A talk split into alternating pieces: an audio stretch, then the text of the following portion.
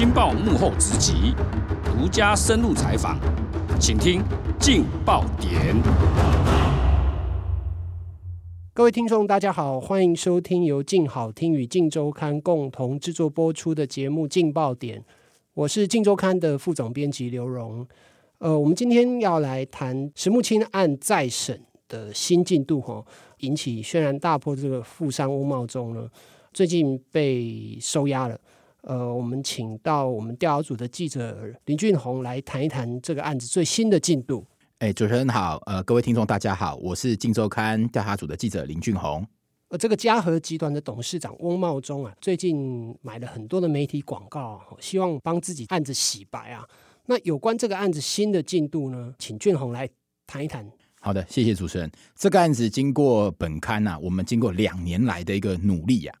从默默无闻的一个翁茂忠，一个还有朱庆恩被追杀，他的遗孀、他的孩子也被官司波及，外界原本对这个案子都不清楚、都不明了。那经过这两年来的报道，翁茂忠终于在四月初的时候被台南地检署声押禁见获准，这可以说是不信公义换不回。这个案子其实翁茂忠他在呃司法圈他的力量非常的庞大。包括说，他这个其实从早期的案件的一个判决到执行的过程，可以说都是弊案重重啊，有非常多的一个巧合。这翁茂忠啊，其实他被台北地方法院判处一年的有期徒刑，但是他最后呢，并没有进去这个监狱里面服刑啊，这中间他不用进去关。但是他其实是以改服劳役的方式来执行徒刑啊！哈，那判决的过程当中，其实有很多的巧合。我们请俊宏来跟我们分享一下。好的，谢谢主持人。我们姑且先不论翁茂忠他之前跟这个司法人员、检调人员的这个所谓的买卖股票，或者是说不当饮宴，或者是赠送衬衫的这些往来，我们单纯就这一件炒股案。这个炒股案是在两千年左右发生的，也就是他的嘉禾集团因为资金短缺，所以他跟这个人称古董章的股市作手啊一起去炒股。那这个案子原本是在台中地检署起诉，诡异的是啊，台中地检起诉之后，因为管辖权的问题，移转到台北。台北本来是判他有罪，后来结果这个案件上诉到二审之后啊，二审原本其实他本来是后来把它改判成为一年，以三个罪。分别判六个月、五个月、两个月，那执行刑呃定为一年，原本是一年一个月，那因为一年一个月，后来减了一个月，这个一减这一个月不得了了，这个变成他可以去易服社会劳动。这个全案里面第一个巧合，因为根据他的笔记本里面记载啊，其实他有很多好朋友就藏在高院里面。没想到这个移转管辖的巧合里面，又让他这个官司少判了一年，所以让他得以获得这个减刑，也就成为一个最大的巧合。那最悬的是啊，这个案子除了这个移转管辖，然后又少判一年，没想到这个案子后来这个他要到执行，他去申请社会劳动服社会劳动的时候，也就是他用这个呃扫地啦、打扫、做清洁环境这些工作来代替入狱服刑。没想到啊，他的户籍就在官田。那他这个辖区的麻豆分局官田分驻所，史无前例，从这个制度两千零九年实施到现在，也就唯一申请过翁茂忠这个案例，让这个受刑人可以到分驻所来做这个易服社会劳动的工作，就是做打扫清洁环境的事项。那很有趣的是，其实官田分驻所除了他史无前例、前无古人、后无来者，只有这么一个案例以外。另外是这个分驻所，其实它很小，它不大。本来派出所里面就有专人在负责打扫，何需要让你来呢？另外的是翁茂忠，他的宜华公司就在离这个派出所分驻所不到三公里，车程只要大概五分钟。也就是这样的天时地利巧合，几乎好处都让你捞尽了。你的案件移转管辖，你的案件减判一个月，让你可以改申请易服社会劳动。没想到你连最后一关执行的时候，你应该你要每天乖乖的在那边扫地、忏悔、悔过，结果他却是常常去派出所泡茶，甚至没有做工作，直接让你这个整个派出所几乎整个沦陷，帮你盖章认可说，哦，你今天来做了八个小时，你今天做了十二个小时，以这个减掉啊，高检署最近他们彻底去搜查他的这个执行卷宗里面，发现他一共的劳动时数是两千一百九十六小时。那么我们的国家其实对这个受刑人啊非常的体恤，你只要一天做六个钟头，我就算你一天。那二一九六除以六，各位听众朋友，你算一下是三百六十六天，刚好跨过一年三百六十五天的门槛。但是其实这一查不得了，他作弊呀、啊！不止他作弊。连警察都极力帮他造假，他常常都是在摸鱼打混，根本没来啊。那警察就帮他合章啊。所以目前看起来啊，当然我们的检察官是用这个伪造文书这个轻罪啊来做申请羁押，把他押起来。大概有五个警察，还有这个观护人的佐理员，也都分别被十万到八万块不等交保。但是其实各位听众，你们想想，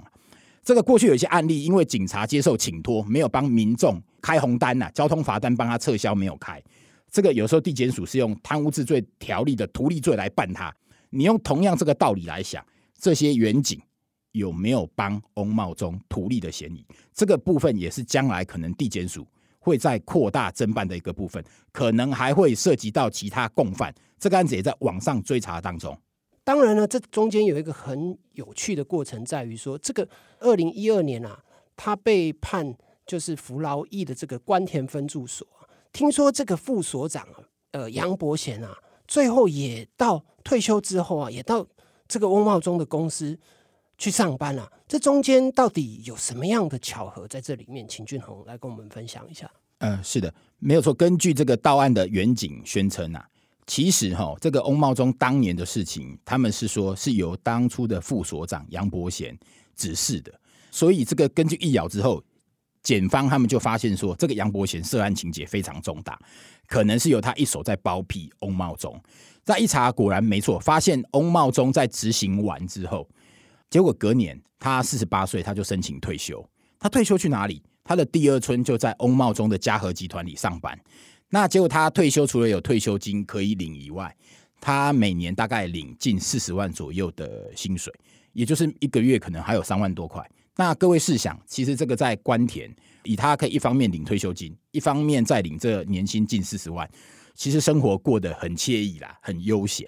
也难怪地方其实一些人士对这个杨伯贤他的评价非常好。当然，这个杨伯贤背后有没有可能有其他更高的这个长官来指示，这也是检方目前还在追查当中。另外一方面，其实高检署在四月二号。他们其实呃，全力指示台南地检署侦办这起案件的同时，当天啊，天还没亮的时候，其实已经埋伏在他家外面。那直接进入到翁茂忠他家的时候，台南市住处的时候，翁茂忠还在睡觉。其实检方他们这时候最想要的是什么东西？因为检方其实早就已经从这个翁茂忠他的办公室住家，在三四年前的时候就扣到二十七本笔记。那这二十七本笔记就是记录了常年翁茂忠他如何跟不肖的司法人员，包括检察官、法官、警察、调查员、宪兵、海巡等等，他们有不当的密切往来，吃喝玩乐、送衬衫、送补品等等。可是诡异的是啊，就缺了一本，就是缺民国一百零一年这一本。其实外界都不知道，这个我们在这里揭露，他之前的二十七本笔记本全部是用。双 B 名车每年送的笔记本，他在记录到底这一本一百零一年的笔记本跑去哪里？为什么那一年你在执行的时候有鬼，可是这一本却没有找到？但就在四月二号这一天的行动当中，就在他家找到了。这里面其实还有一段非常诡异的事，呃，其实当天的搜索一开始并不是非常顺利。怎么说呢？因为那一天其实台南检方去跟台南地院申请搜索票的时候。两度被法官打脸，法官不给搜索票，台南检方没有办法，因为当时呃高检署派人到南部去访查，了解整个关护人执行业务的时候，翁茂忠等相关人呐、啊，有人已经警觉到不对劲，觉得检方有所动作，所以高检署会同台南检方立刻迅雷不及掩耳展开行动，就算没有票，也要想办法约谈到。甚至也要进去执行搜索任务。那就在翁茂忠的一个同意下，那有看了一下翁家的一个住处，找到了这本笔记本。至于这本笔记本的内容，我想一定会跟前面的二十七本笔记本一样，势必会在司法圈再引起轩然大波。这个案子哈，其实我们之前呃一直不断提到有一个呃所谓的冤案存在啊，就是当时这个巴黎银行的这个经理哈朱庆恩呐哈，那现在呢呃高检署已经宣布了哈，这个案子已经要重新再审哈，那其实中间有一些新的证据哈，其实已经慢慢的浮现出来了哈，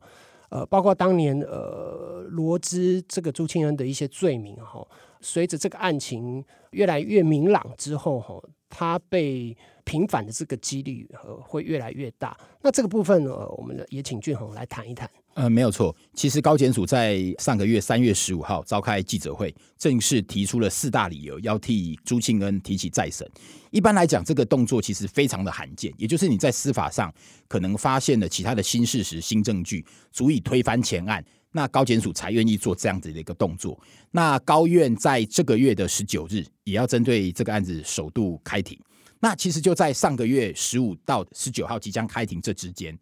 翁茂忠也做了一件事啊，他就是在媒体大买广告，而且安排专访，不断的喊冤呐，甚至我们收到消息，也有立委在不断的四处帮他奔走，说这个笔记本其实只是他的日记手札啦。那根本就不是他跟司法人员也没有不当的往来，他自己也不断的这样的解释，可是他就没有想到，其实高检署螳螂捕蝉，黄雀在后，已经先埋伏在后面要抓你这个执行执行这个不利的这个状况。从这个执行的案例，你就看起来，你就知道说，除了判决起诉的这些巧合以外，你执行这个部分执行伪造文书不利，这个已经被逮到铁证如山了。你更可以看出，其实这整个过程啊，可以说是弊案重重啊。尤其是朱庆恩，本来他是他们朱家的独子，他为什么叫庆恩？他们家是非常虔诚的教徒，他的爸妈好不容易有了这个孩子，所以取名为庆恩来感谢上帝。他一路走来，他的呃学历也非常的不得了，他是建中毕业，政大毕业，然后到美国波士顿大学去读书，一回国他就进了巴黎银行。去负责公司的业务，没想到就遇上了这个翁茂忠，他这个公司的这些业务，然后没想到他又联合了这些不肖的司法人员，对他进行了司法迫害。幸好如今案子可望可以重新再审平反，法网恢恢，疏而不漏啊！哈，当然我们前前后后追踪这个案子，其实总共花了两年多的时间哈。那一开始当然也面临到呃，我们写的这些新闻对象，他很大的势力，包括在政界啊，或者是说呃，在司法圈啊，其实引起轩然大波哈、啊。那接下来还有哪些部分呃，可能会是我们未来追查的重点呢？呃，目前因为朱庆恩他的罪名哈，呃，渴望被洗刷，高检署也已经有提到，其实四大证据当中，其实有包括在两千零二年判决朱庆恩有罪没有审查的一些相关的一个事证，还有包括检举朱庆恩涉嫌伪造文书、商业会计法的过程当中，这里也是很诡异，因为当初检举信到调查局的时候，调查局不受理，可是这个检举信却跑到一名主任检察官手上，后来再直接交给检察官立案。这个过程实在太诡异了，包括这些种种的这些疑点，这也都是这个本月十九号高院可能会针对全案，呃，再审里面会做出斟酌。一旦高院同意了再审的审理，形同这个合议庭的新政会成型，朱庆恩的这个案子可望就被平反。哦，看来这个案子其实还有很多很多可以追查的部分哦。呃，感谢各位听众的收听。也请各位持续锁定由静好听与静周刊共同制作的节目《静爆点》，我们下次见哦！谢谢俊宏，谢谢各位听众，谢谢，拜拜，拜拜。想听爱听，就在静好听。